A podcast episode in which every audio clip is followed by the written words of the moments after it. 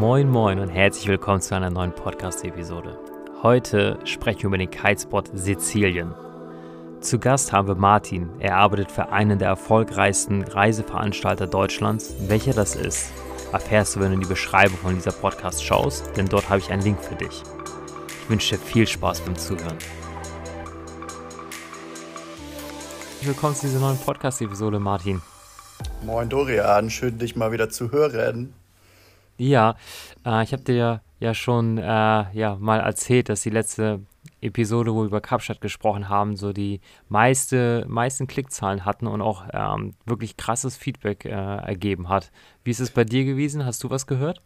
Ja, mega schön. Also das ist ein ja, großes Kompliment sozusagen auch für mich. Und ich habe tatsächlich auch einige WhatsApp-Nachrichten bekommen und Anrufe, klar von der Familie, aber auch von, von Gästen, von denen ich schon länger nichts mehr gehört hatte, die gesagt haben, boah, das war voll schön, äh, irgendwie da mal zuzuhören. Das hat richtig Lust auf Kapstadt gemacht, aber auch einfach so quasi, man, man, man fühlte sich, als würde man bei einem Gespräch dabei sein. Und das ist, glaube ich, das, was man bei einem Podcast ja eigentlich erreichen möchte, so als würde man irgendwie mit dabei sein oder? Ja, ja. Bin ich mal gespannt, ob wir das heute auch hinbekommen. Tatsächlich, wir beide haben uns ja äh, in Kapstadt kennengelernt. Das ja. war dann, ich glaube, dann im November 2018. Ja, und kommt hin. im März, April, das waren, glaube ich, die Osterferien, haben wir uns dann das zweite Mal wieder gesehen und zwar auf Sizilien. Korrekt. Und da habe ich gedacht, wenn wir, ja, wir, wir, wir, wir begleiten uns gegenseitig dann und äh, mal gucken, wo wir uns das nächste Mal sehen. Dementsprechend wird dann die nächste Podcast-Episode ausfallen. Und Bremerhaven so war das, ja, glaube ich. ja, ja, okay, da würde, ja, also du hast recht, du warst bei mir im Kite-Shop, nicht nur einmal. Äh, ich glaube, du hast recht, dann wird die nächste Episode über Bremerhaven, Kitesurfen äh, rund um Bremerhaven sein wahrscheinlich. Sehr gut, ähm, machen wir.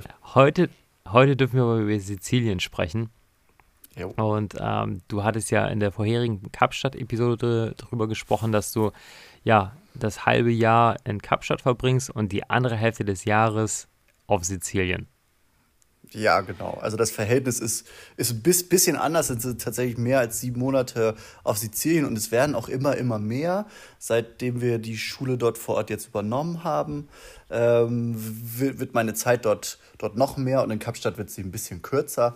Aber ja, es ist schon zwischen, zwischen Kapstadt und Sizilien aufgeteilt, mein, mein Leben. So, mein Mittelpunkt ist immer noch zu Hause, äh, südlich von Hamburg. Aber das sind so die, die Pole, zwischen denen ich hin und her pendel. Ja. Und wenn wir uns so langsam auf die Reise nach Sizilien begeben möchten, mhm. Hm, bevor wir uns überhaupt überlegen, ob wir dahin möchten, würde ich ganz gerne mal auf die Zeitachse schauen. Was sind denn so die Monate, wo man ja eine gute Windausbeute erwarten darf auf Sizilien? Also ich, meine Lieblingsmonate sind April und Oktober.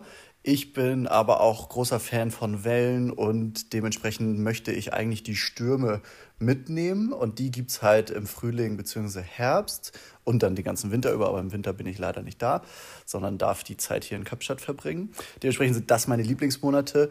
Ähm, dort ist das Windsystem ähnlich wie bei uns im, in Norddeutschland. Also da kommt das durch Hoch- und Tiefdruckgebiete und eben nicht wie im Sommer durch die Thermik. Äh, wenn mich jemand, wenn mir jemand diese Frage, die du mir gerade gestellt hast, stellt, dann antworte ich immer so, die, die Urlaubszeit beginnt ab Mitte Mai. Da ist das Wetter dann richtig schön. Da sind es dann immer über 25 Grad, eigentlich ausschließlich sonnig und der thermische Wind fängt an, richtig gut zu greifen. Und dann hast du den Mai, Juni, Juli, äh, sehr, sehr hohe Windausbeute. Im August fängt das Windsystem manchmal an zu kippen, äh, wenn es zu heiß wird. Und dann hört der Wind auf einmal auf, so meistens Mitte August. Und dann haben wir einen Monat so ein bisschen rum, am rumschwächelnden Wind, dann sind es eher große, große Kites und dann geht es Ende September wieder weiter mit den zuverlässigen ja, Herbststürmen, sage ich mal. Mhm. Also könnte man sagen, ausgenommen vom August kann man jeden Monat äh, nach Sizilien fliegen? Ich würde auch den September da so ein bisschen mit reinnehmen. September ist ist, ist wunderschön vom, vom Wetter her, weil es halt, ist, also für uns vor Ort vor allem, weil es halt wieder kühler wird. Ähm, der Wind ist aber sehr, ja, sehr, sehr unzuverlässig. Also mal, mal, mal, hat man Glück, mal hat man drei Wochen im September Wind und mal hat man aber auch nur eine Woche im September Wind. Ich schreibe so ein Windtagebuch und da muss man sagen, der September ist der, der schwächste Monat. Der August ist, ähm, kann auch so und so sein. Ja. Hm, dann ist es ja eigentlich ein, ein Kitesurf-Revier ähnlich wie Tarifa. Also Tarifa war ich schon zu jeder Jahreszeit und ja. ähm, man hatte eigentlich immer, ja, also es ist, ähm, ist schwer zu sagen. Ne? Also ich war, ich war irgendwie, ich glaube schon drei, vier Mal habe ich Silvester äh, in Tarifa verbracht und da hatten wir das auch mal so, dass wir fünf, sechs Tage da waren. Da war nur ein Tag wenig Wind. Das war echt ja. mau. Und dann hatten wir auch schon Zeiten, genau die gleiche Jahreszeit, ähm, wo wir dann, Siebener und Neuner nur gebraucht haben, was die ganze Zeit nur geballert hat. Ne? Genau. Und dann ist das auf Sizilien ähnlich. Dann könnte man sagen, Sizilien sucht man sich aus nach der Jahreszeit, wo es dort warm ist. Also sprich, den, ja, von April bis August dann irgendwie so. Genau, das, das, das könnte man so sagen. Ähm, ich habe in den sieben Jahren, in denen ich jetzt da bin, wirklich schon in jedem Monat einen schlechten Monat erlebt.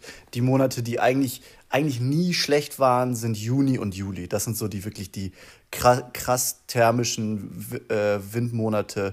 Also wenn man wenn es nur auf den Wind aus, äh, abgesehen hat, dann ist, sind Juni und Juli die besten Monate. Alle anderen mhm. können mal so und mal so sein. Ähm, ja. Genau, und wenn man Stürme haben möchte, wenn man die Chance für Stürme will, dann sollte man April und Oktober wählen.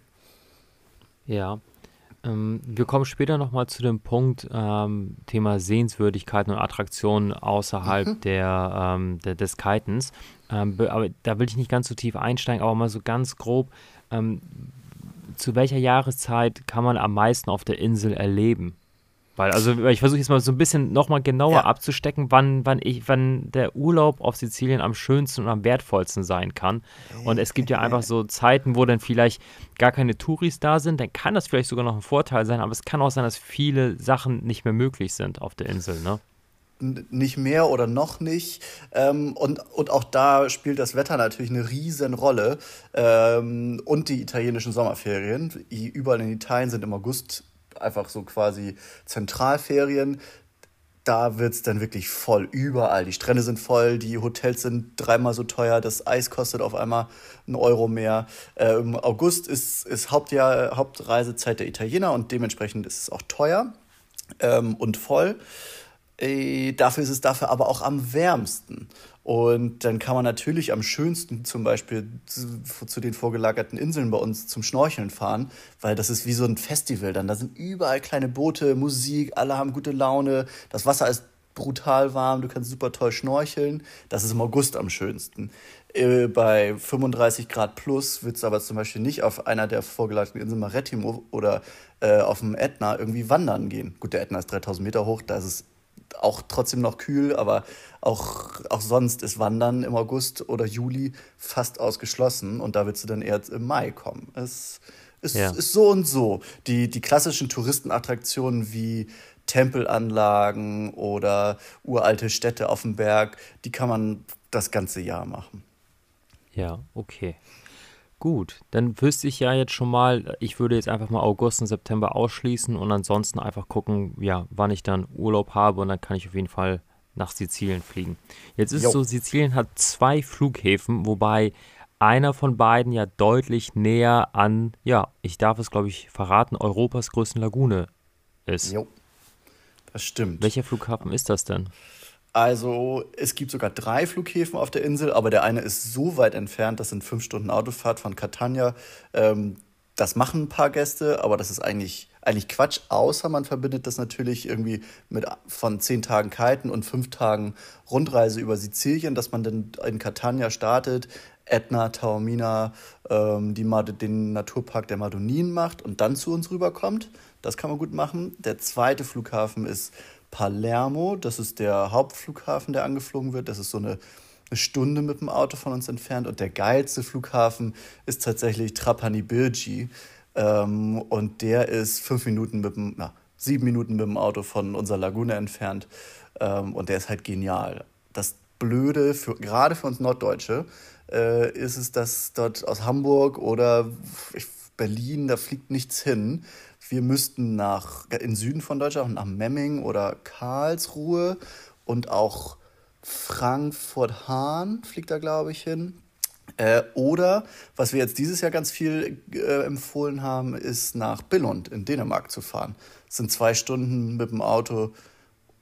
Zwei Stunden? Na, weiß ich nicht. Ich, ich bin es noch nie gefahren, aber kann man ja. bei Google eingeben. Äh, ist nicht so weit bis nach Billund. Da kann man richtig günstig eine Woche lang parken und hast einen Direktflug von Billund nach Trapani äh, und bist halt direkt am Spot. Und das ist schon echt nice. Ja. Hm, ich bin damals tatsächlich von Hamburg aus nach Palermo geflogen und das war mhm. noch ja, vor Corona, das war ja 2019 und auch vor der Inflation. Und ja. ich meine, dass ich für mit Ryanair, also Ryanair Flug, äh, fliegt dahin, also damals ja. zumindest, ich weiß nicht, ob es heute noch so ist. Und ich glaube, da habe ich für Hin- und Rückflug, glaube ich, 50 Euro bezahlt und 25 Euro für mein Sportgepäck. Also es war extrem günstig. Ja. Und dann haben wir uns vor Ort einen Mietwagen geholt, weil ähm, es ist ja so gut, wir brauchen jetzt eine Stunde zur Lagune und da sind dann auch, äh, ja, da ist dann die Möglichkeit bei euch zu übernachten auch und ähm, ja, und dann waren wir halt selber auch mobil auf der Insel und das war dann auch wirklich, ja, bezahlbar zu der Zeit, ne? Ja. Mm, wenn wir uns jetzt den Flughafen ausgesucht haben, was packen wir denn in unsere Kite-Tasche ein? Was für Größen brauchen wir und gibt es irgendwelche Besonderheiten, die wir mitnehmen sollten? Ähm, ich würde jeder äh, Kiterin empfehlen, äh, lange Leggings mitzunehmen oder halt einen Neoprenanzug. Wir haben im Wasser so kleine Anemonentierchen, das sind, sind Nesseln und die führen wie so eine Brennnessel zu, zu Juckreiz bis leichten Schmerzen und die, das kann man ganz leicht mit einer ja, mit einer Lycra Leggings, die eh gegen die Sonne schützt, ähm, kann man das vermeiden. Äh, also Bikini Kiten ist möglich. Wenn man aber reinfällt, hat man meistens ein paar Quaddeln am Hintern. Dementsprechend würde ich das auf jeden Fall einpacken. Ansonsten ähm, richtig gute Sonnencreme. Da unten ballert die Sonne richtig doll. Und ah, hm, was brauchen wir noch? Welche Kite-Größen würdest du denn empfehlen mitzunehmen? Es kommt auch auf die Jahreszeit drauf an. In den in den Sommermonaten 9 bis 15, äh, wenn man im Frühjahr und im Herbst kommt, 7, also wenn man jetzt mal vom Twin-Tip ausgegangen, 7 bis 12. Das mhm. würde ich, würd ich so pauschal sagen. Ja, kann man sich ja wirklich an, an dem deutschen Wetter total orientieren. Das wäre ja auch genau das, was ich jemandem empfehlen würde, der in Deutschland dann äh, seinen Urlaub äh, machen möchte 100, und Kitesurfen möchte. genau. Ganz ja, genau. Ja, als ich zu euch gekommen bin, war das noch so, ich habe noch meine Neoprenschuhe mitgenommen, nur aufgrund mhm. von diesen äh, Anemonfischen. Anemonfischen, ja. sagtest du, heißen die? Ja, genau. Nee, nur aufgrund Anemon, dessen. das ist so, so Glibberzeug. Okay. Das ist das Zeug, wo Nemo drin, drin lebt, der kleine ja, Clown, ja. Clownfisch. Ja, ja. Nur genau. ganz, ganz klein, Und, die sind so daumennagelgroß. Ja. Okay, dann hätten wir ja schon unsere Tasche gepackt. Mhm.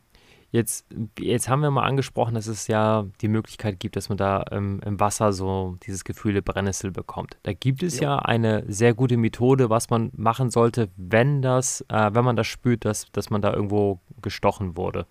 Jo. Auf jeden Fall nicht draufpinkeln, das ist ein Urban Myth.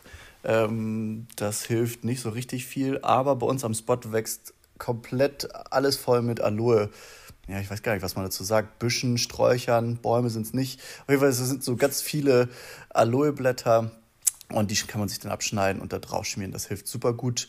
Phenestil hilft, also quasi Insekt, was, das, was man gegen Insektenstiche nimmt, das würde ich eh mitnehmen, weil wir natürlich ein relativ stehendes Gewässer sind, wo überall auch mal Pfützen entstehen und einfach ähm, gerade im September äh, viele, viele Mücken sind. Ähm, und ja, nicht dran kratzen. Nicht dran kratzen, versuchen aus der Sonne zu halten.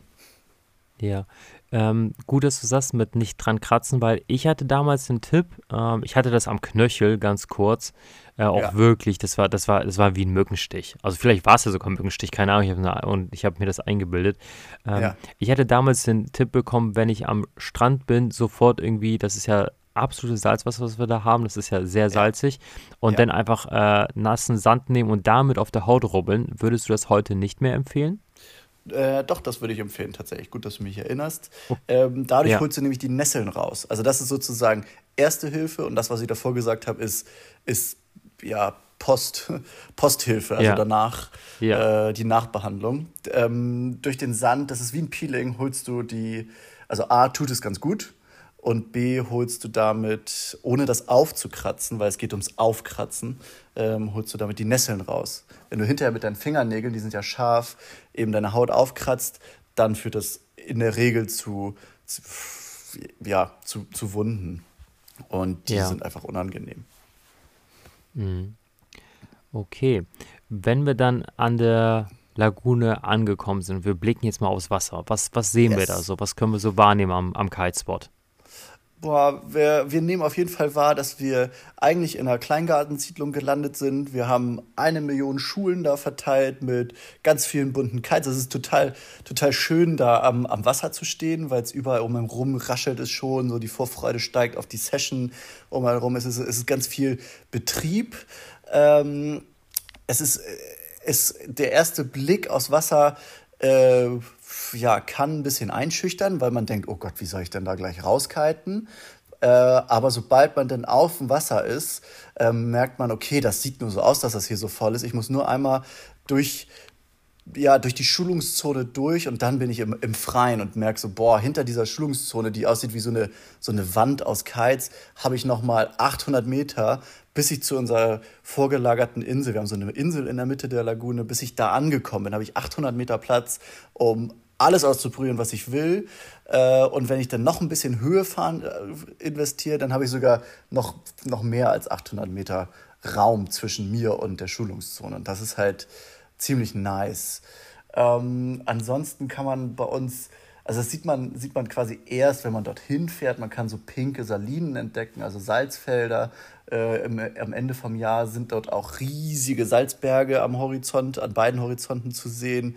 Wenn man äh, nach oben oder also Upwind oder Downwind guckt, das ist schon echt, echt schön. Und wenn man dann eben zurückguckt, dann sieht man, boah, du, du bist hier ganz alleine auf diesem Wasser. Also man ist teilweise wirklich alleine auf dem Wasser. Und wenn man dann Richtung Ufer wieder guckt, dann sieht man da halt diese ja, 300 Kites rumfahren, die sich natürlich alle tummeln, weil alle, weil wir sind, Kiter sind ja irgendwie Rudeltiere und fahren immer da, wo alle anderen fahren, weil man ja was verpassen könnte.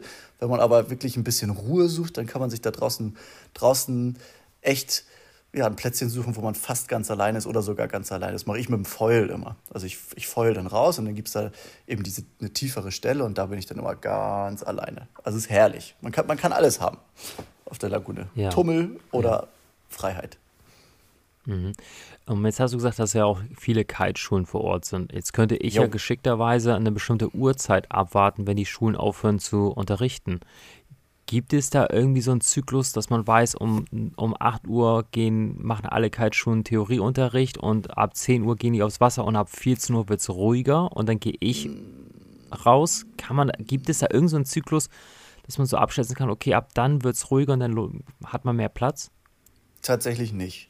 Tatsächlich nicht. Das äh, Windsystem hat sich leider, muss man sagen, dahingehend verändert, dass der thermische Wind, der hat die ersten drei Jahre, wo ich da war, immer morgens um 10 waren wir auf dem Wasser, erste Session. Dann wäre eine Mittagspause gewesen, wo alle Schulen Mittagspause gemacht haben. Und da hätte man gut aufs Wasser gehen können. Äh, und dann gab es eine Nachmittagssession. Das hat sich leider so verschoben, dass der Wind erst um 12 anfängt. Also der thermische Wind fängt nie, bah, nie ist ein schwieriges Wort, aber in der Regel ja. fängt er nicht vor 12 an. Und dann brauchst du auch wirklich diese acht Stunden Arbeitszeit. Also bis die Sonne untergeht, die geht um acht, maximal halb neun unter ähm, um eben deine Schulung durchzubringen. Dementsprechend ist die Lagune, was, was Schulung angeht, immer voll, aber es gibt halt einen, einen Schulungsbereich und nur in diesem Bereich wird geschult. Alles andere ist äh, für ja, Rentals und eben auch einfach Besucher mit eigenem Kite-Material vorgesehen. Ja, wenn man im Wasser ist, ne, das ist ja die mhm. Europas größte Lagune. Also von den Wasserbedingungen, yes. wir haben halt richtig durch die vorgelagerte Insel dann auch nochmal, die man ja direkt ja. aus der Startzone heraus sehen kann, ja. ähm, haben wir absolutes Flachwasser. Das ist natürlich geil, um richtig viele Tricks üben zu können. Wir yes. haben konstanten Wind, keine Böen, so wie ich mich daran erinnere. Es war wirklich richtig schöner Wind. Ja. Ähm, und es ist ja auch ein riesengroßes Stehrevier. Natürlich ein wenig tidenabhängig, aber ich glaube, ähm, also ich bin ja 1,72 groß und wenn mal, wenn es mal tief geworden ist, dann war mal kurzzeitig das Wasser bis zur Brust, aber ansonsten war das immer unter der Brust das Wasser, würde ich mal so schätzen. Oder habe ich es falsch in Erinnerung?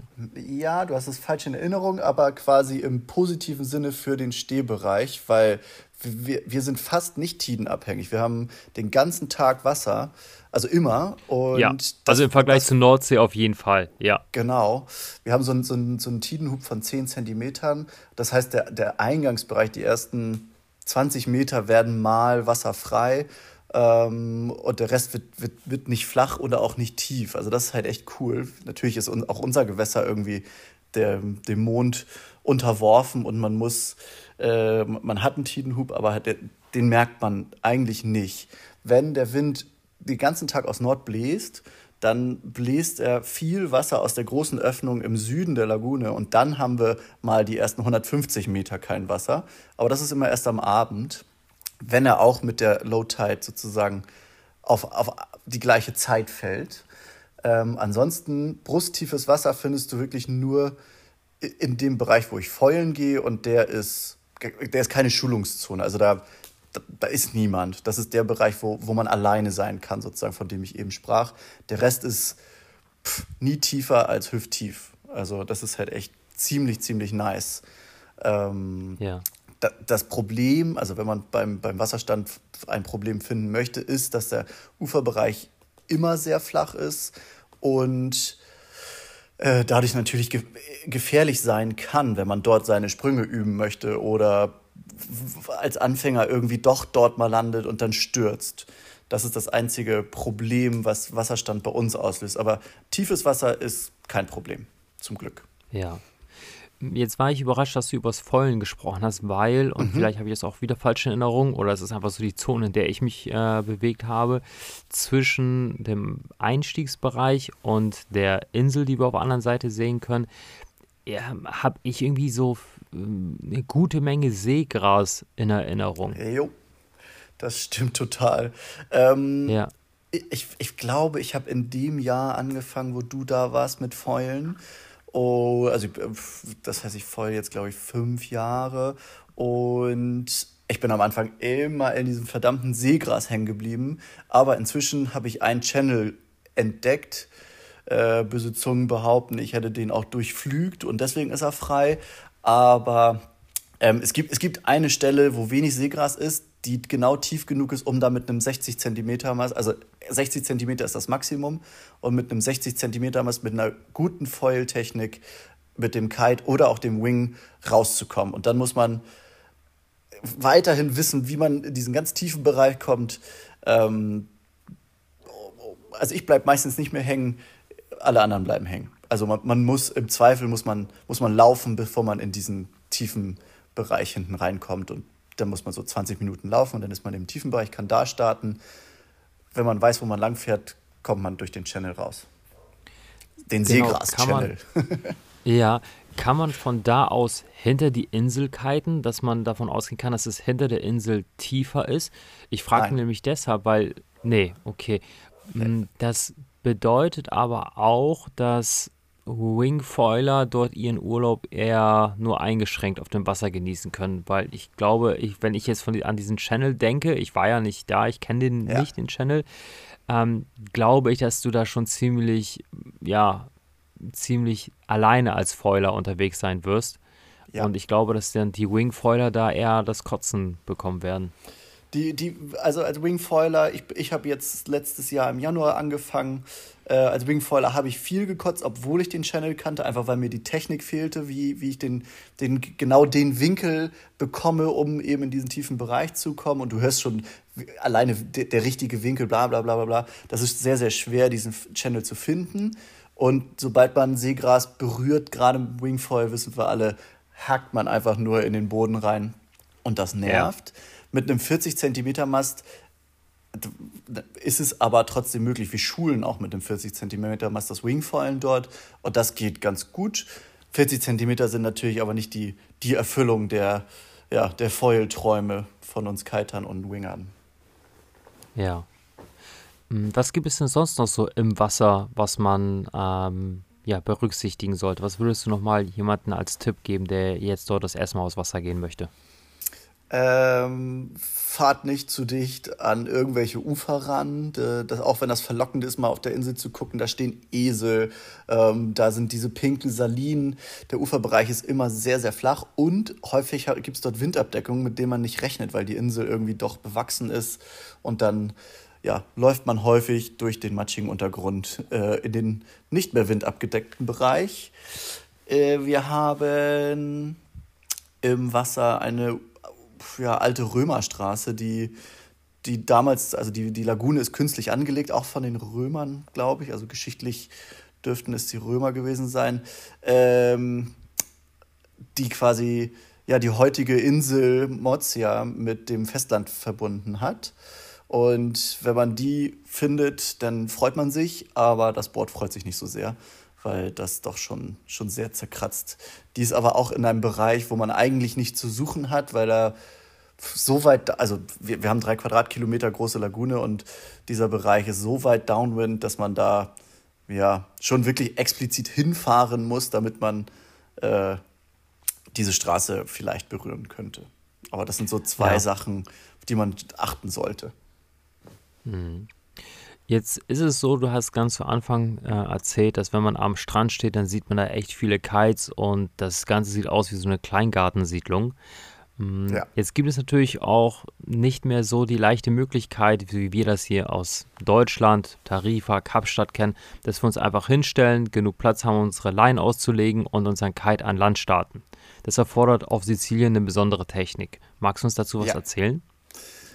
Ja, wir starten nicht, äh, so wie man das von, so wie du gesagt hast, von fast allen ähm, Stränden der Welt kennt, einfach so dort, wo wir den Kite aufbauen, sondern wir laufen immer ins Wasser rein, mit, dem, mit den äh, Leinen aufgewickelt und dem Kite unterm Arm.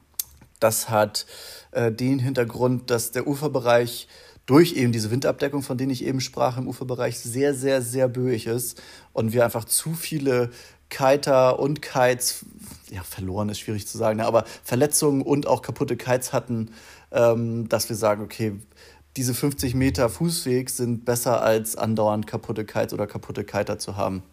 Äh, und dafür muss man die Line ja, mit einer bestimmten Technik aufwickeln, die gar nicht schwer ist, sondern wir hängen immer die Leash ein beim Aufwickeln der Bar. Und solange man die Leash an sich dran hat, können die Leinen sich nicht mehr verheddern.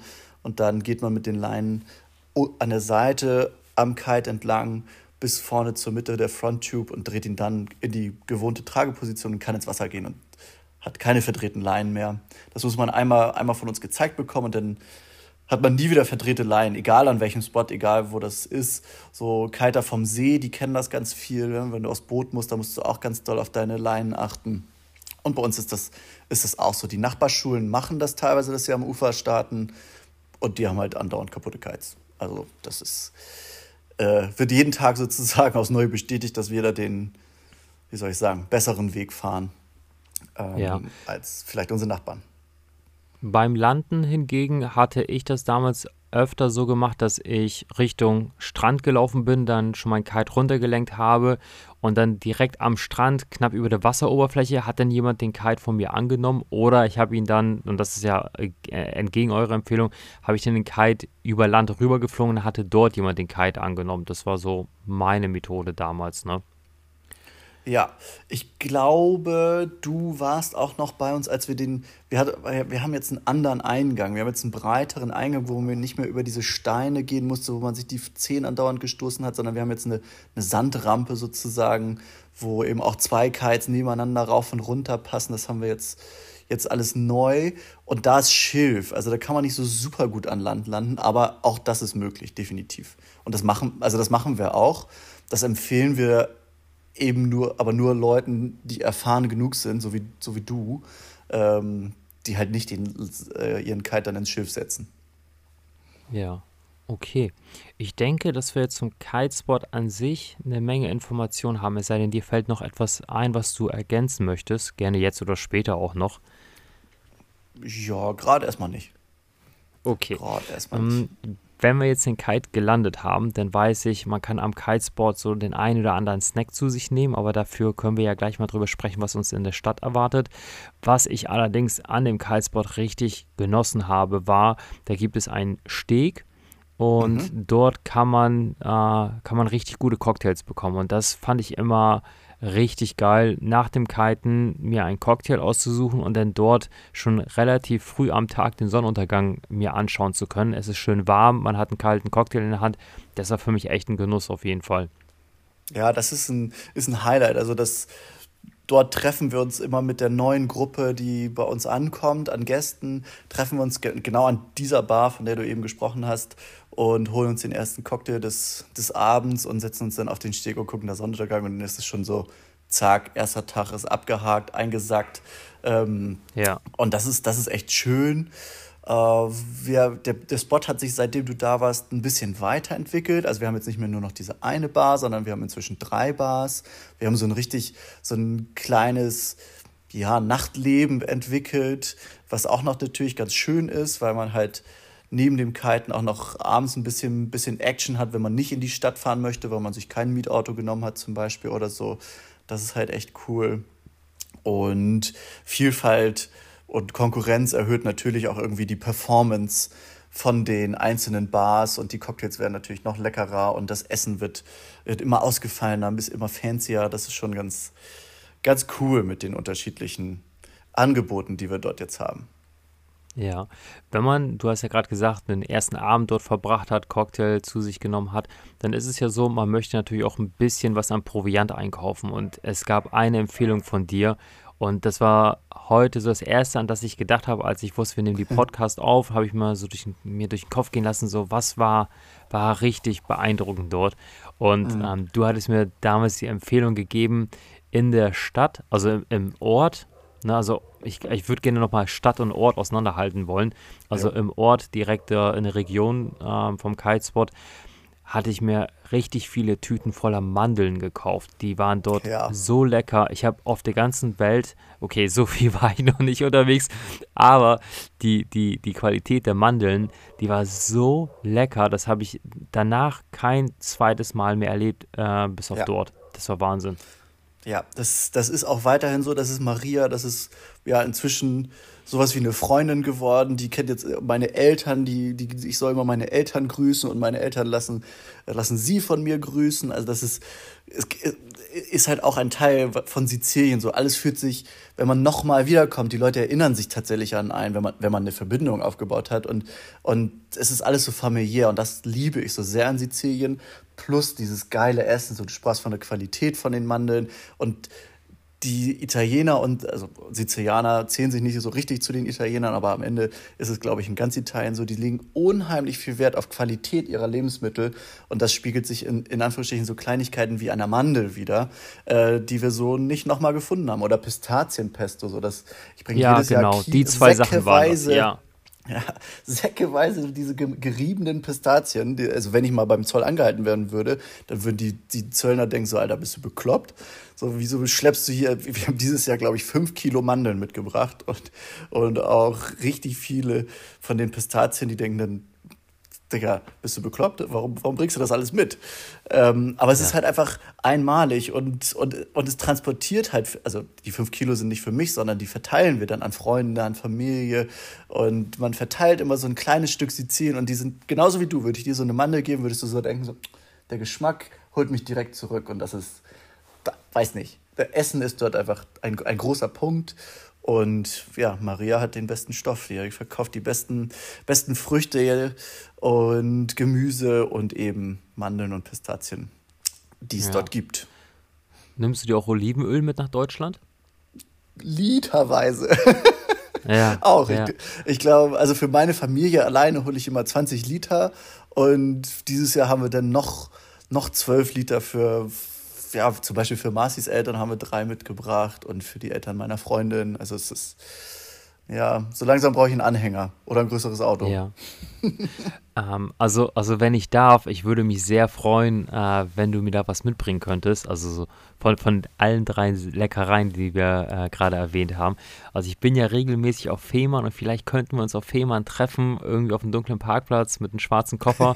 und dann äh, würde ich so, würden wir so mit, die Autos gegeneinander stellen. Ich würde dir eine Lichthupe geben, du würdest aussteigen und würdest dann ja mit einem Koffer Proviant einmal rüberkommen zu mir und äh, ich würde dir dann so einen Briefumschlag geben. Ja, genau, genau. Das können wir gerne machen. Dann komm, kommst du auch noch auf die, auf die, auf die gute Liste.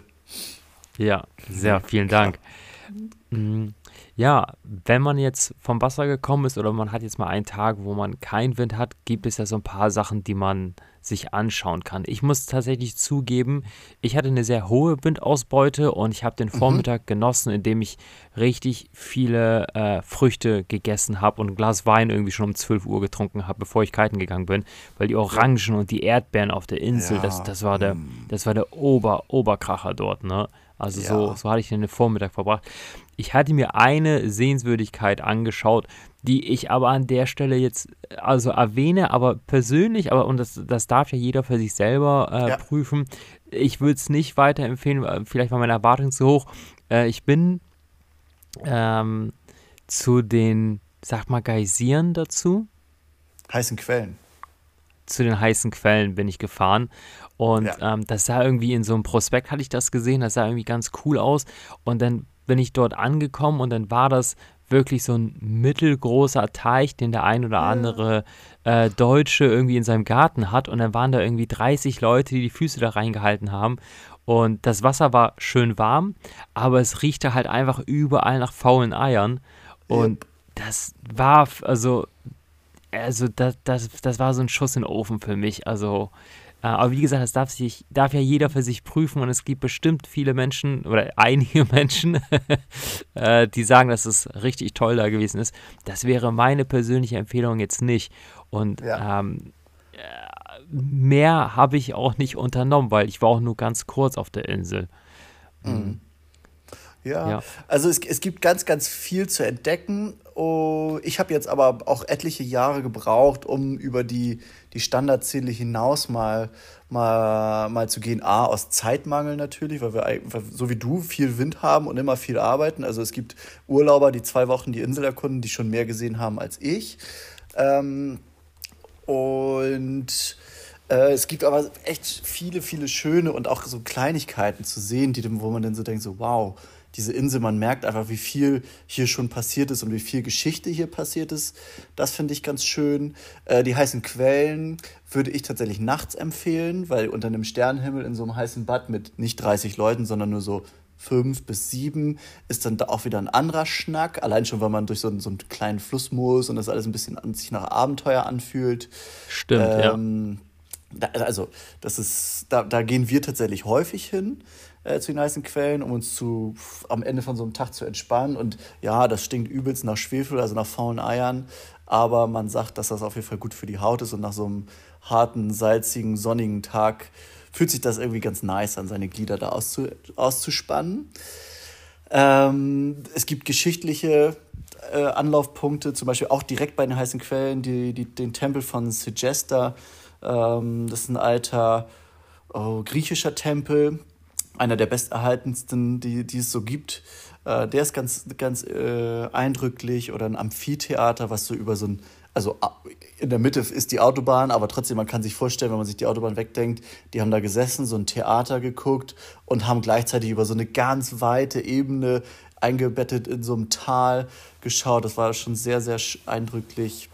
Ähm, ein Profi-Tipp von meiner Mama, die war letztes Jahr in Agrigento und hat dort den ältesten und größten Zitronen- oder Zitrusfruchtgarten der Welt angeschaut, bei den, auch bei den Tempeln dort. Die meinte, das war extrem geil. Oder sie sind so ein, äh, in ein Aquädukt, ein unterirdisches Aquädukt, so eine Wasserversorgung mit einer Führung reingegangen. Das war mega schön, meinten die. Ähm, also das, das sind so geschichtliche Sachen, die man dort machen kann. Und man kann aber auch super gut wandern. Äh, ähm, in Nozingaro, das ist so ein Nationalpark, äh, kann man wandern und kristallblaue, äh, nicht Quellen, sondern Buchten äh, entdecken.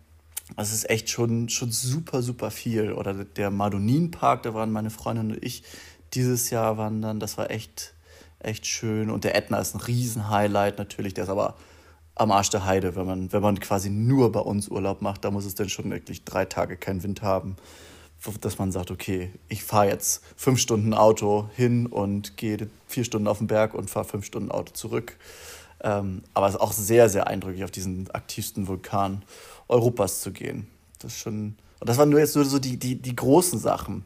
Äh, wir ja. fahren zum Beispiel auch häufig mit gemieteten Booten zu den vorgelagerten Inseln, das habe ich vorhin schon erzählt, und gehen da schnorcheln. Und das sind so Sachen, die, ich weiß nicht, Vielleicht habe ich die nur noch nie gemacht, aber die habe ich vorher noch nie gemacht und die kann man dort ganz einfach machen, weil man, man braucht keinen Führerschein für diese Boote, die geben ihm die einfach so mit ja, italienischem, sizilianischem Laissez-faire-Style. Äh, ja, hast du einen Führerschein? Jo, habe ich. Ja, kannst Auto fahren, ne? Ja, kannst auch ein Boot fahren. Hier, bitte, viel Spaß. Und dann lassen ja. die einen damit einfach, einfach aufs Meer fahren. Die Inseln sind nicht weit und da sind so viele andere Boote. Selbst wenn man sozusagen Scheiße bauen würde, wird man äh, wieder an Land ankommen. Das ist halt echt cool. Ähm, und das ist irgendwie allein schon so ein Highlight. So, so, so vorgelagerte Insel mit einem selber gemieteten Boot fahren, finde ich einfach wow. Ja, das ist mhm. richtig cool. Ja. Yes. Und wenn wir uns Richtung Abend bewegen, ähm, da waren wir beide auch mit der Gruppe ähm, in der Stadt Essen.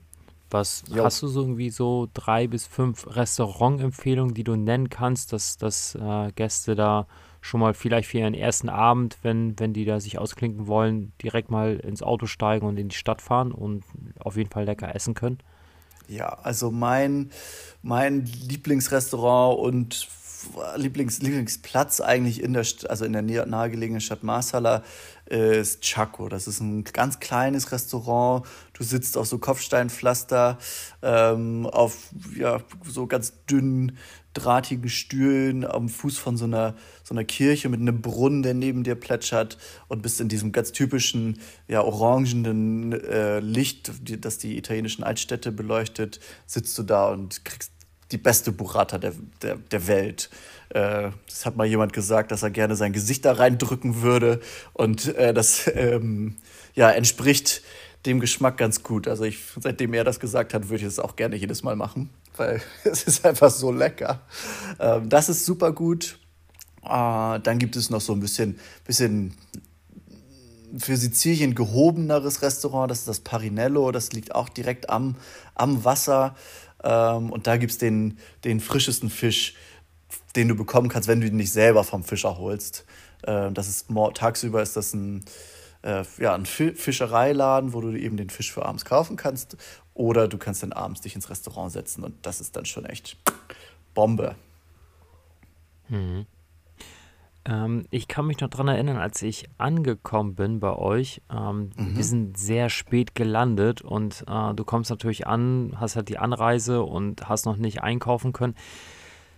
In der Nähe von der Lagune, also da, wo ich dann auch mhm. übernachtet habe, da gab es irgendwie so eine kleine Pizzeria, wo ich noch sehr spät abends noch irgendwie was Warmes zu essen bekommen habe. Kennst du den Namen davon? Hm? Mm, Vielleicht? Das ist äh, Master Pizza. War bei euch Masterpizza, okay, das ist so bei den Bahnschienen. Also ihr habt, genau, ja, genau, genau, da war ich abends noch. Ja, okay. Ja. Masterpizza, da holen wir auch in der Regel einmal die Woche meterweise Pizza. Da gibt es nämlich Pizza im Meter und machen mit den Gästen Sonnenuntergangspizza essen bei uns am Spot. Das, ist, oh, kann das man klingt... tatsächlich empfehlen. Ja, Martin, also ist, mir geht es jetzt wieder wie bei der Kapstadt-Folge, ne? Also, ähm, ah, ich bin zu viel am Arbeiten und zu, zu wenig am Reisen. Also ähm, das war, Sizilien war schon, war schon echt eine gute Zeit. Ich glaube, ich war nur fünf, sechs Tage da, ich war recht kurz da. Und ja. egal, was ich gegessen habe, das hat immer gut geschmeckt. Ähm, der Wein auch tagsüber war extrem lecker, abends Cocktails und dann, ähm, ja, als wir dann in der Stadt Essen waren, auch richtig tollen Fisch gegessen. Da haben wir echt eine, echt eine gute Zeit gehabt. Wie sieht yes. das denn aus, wenn man jetzt äh, vielleicht auch mal feiern gehen möchte? Also das ist gar nichts für mich, aber ich frage jetzt einfach mal für die Zuhörer, die vielleicht mal Lust haben, abends durch den Tisch zu treten. Wie sieht das denn da so aus? Ähm, das gibt es. So Sizilianer feiern. Das, es gibt keine Clubs bei uns in der Gegend. Ähm, das ist. Die, die machen eher Cornern und auf Italienisch heißt das Movida. Und dann stehen die auf der Straße eben auch in den Innenstädten rum und da ist meistens dann Live-Musik mit richtig schön anregender Musik zum Tanzen auch. Und dann ist es so eine riesen Traube Menschen drumherum, jung und alt gemischt. Häufig ist das vor so Weinbars, wo du dann hier auch dein Glas Wein auf die Straße holen kannst. Und das ist, das ist typisches sizilianisches Feiern. Also es ist immer unter freiem Himmel. Das ist echt schön. Und in der Stadt ist es halt häufig dieses, dieses die Movida. Und bei uns am Spot hat sich das jetzt etabliert, dass wir, sobald es warm ist, jeden Sonntag äh, immer eine große Party haben, wo dann tatsächlich auch elektronische Tanzmusik läuft. Äh, und die gehen dann auch äh, zum Leidwesen mancher Hotelgäste äh, ziemlich lange. Eigentlich ist so um zwölf Musik aus, aber wie man das ja, so von betrunkenen Menschen kennt, die wollen dann noch nicht aufhören und dann lässt der DJ sich doch wieder hinreißen und dann ist es meistens erst um zwei vorbei. Aber das funktioniert jetzt bei uns am Spot auch. Also man kann da jetzt auch eben abends was machen. Als du da warst, war da noch abends eben Sonnenuntergang, Sonne, äh, Wind aus. Nach dem Restaurant, wenn das zugemacht hat, dann war da Ruhe. Und jetzt ist da am Wochenende eben auch teilweise Halligalli. Das ist eigentlich, eigentlich ist es ganz, eine ganz schöne Entwicklung. Ähm, wir versuchen jetzt gerade so ein bisschen da den, den Riegel wirklich vorzuschieben, dass um 12 Feierabend ist, weil letztes Jahr ist das so leicht aus der Hand geraten, äh, aus den Fugen, dass es halt zu viel wurde und Hotelgäste sich beschwert haben. Ja, in der Kapstadt-Folge haben wir sehr lange über Sicherheitshinweise auch und sehr ausführlich darüber gesprochen. Ähm, mhm. Auf Sizilien kann ich mich le lediglich daran erinnern, dass es einfach den Hinweis, und das ist, sollte, kann man ja auch in Deutschland auch so betreiben, dass man einfach nur darauf geachtet hat, dass man keine Wertgegenstände im Auto gelassen hat. Das war ja. meiner Meinung nach so der, der einzige Hinweis, den ich da irgendwie hatte. Und ansonsten ist das ja einfach europäisch und sehr sicher auf der Insel oder, oder sehe ich das verkehrt? Nee, das äh, siehst du genau richtig. Das ist auch weiterhin so. Ähm, natürlich ist es auch eine verhältnismäßig arme Gegend. Das ist eine sehr ländliche Gegend, die ausschließlich vom Tourismus lebt. Und auch da macht, äh, macht Gelegenheit irgendwie Diebe. Wir hatten jetzt letztes Jahr, das war so ein Jugendlicher, den haben sie am Ende auch ge gefasst. Der hat während dieser Party quasi diese, diesen Tumult da genutzt und ähm, von den Terrassen vom, vom Hotel äh, Kiteboards mit, mitgehen lassen. Die aber gar nicht verkauft, sondern das war eher so eine, er hat gesagt, das ist so eine Mutprobe gewesen. Ähm, trotzdem total nervig, wenn dir auf einmal dein Kiteboard fehlt und du es auch nicht wiederbekommst. Ähm, da würde ich eine kleine Einschränkung machen und sagen, äh, lass die Sachen nicht mehr über Nacht draußen stehen. Ähm, was, was mich aber sowieso gewundert hat, dass das sozusagen so lange gut ging, weil, äh, pff, keine Ahnung, da stehen dann ja teilweise tausende Euros auf der Terrasse und wenn man das weiß, kann man sich die ganz schön leicht krallen. Ich bin natürlich froh, dass das eigentlich so gut funktioniert hat. Nach dieser Erfahrung letztes Jahr würde ich aber die Einschränkung machen und da sagen, hey, lasst sie draußen trocknen, nehmt sie dann aber, sobald ihr schlafen geht, einfach mit ins, mit ins Haus. Ja, aber das sind jetzt natürlich, also es ist sehr wertvoll, dass du es äh, mit uns teilst auf jeden Fall. Aber das sind jetzt auch so Sachen wie, äh, ja, das ist ja fast wie, wie ein iPhone in einem Cabrio ja. liegen zu lassen. Da braucht man sich nicht wundern, fast. wenn das, das ist, das ist schon echt elf Meter ohne Torwart, ne? Also das, ja. Ähm, ja, aber dennoch wertvoll, weil es gibt natürlich auch Gegenden, ähm, wo ich zum Beispiel die Kapverden dazu zählen würde. Die Kapverden-Saal äh, ist ja so eine kleine Insel.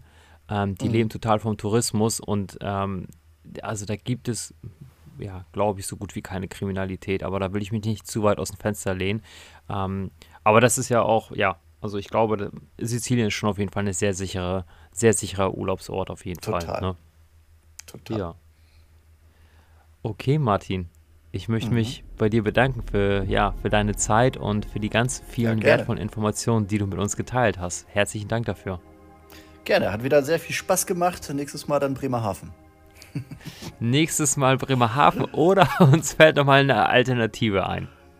Yes, gerne. Alles klar. Mach's gut, Martin. Bis dahin. Super, Tschüss. Dorian. Tschüss. Nun geht auch dieser Podcast zu Ende und du hast mal wieder richtig viele Informationen bekommen von einer tollen Reise.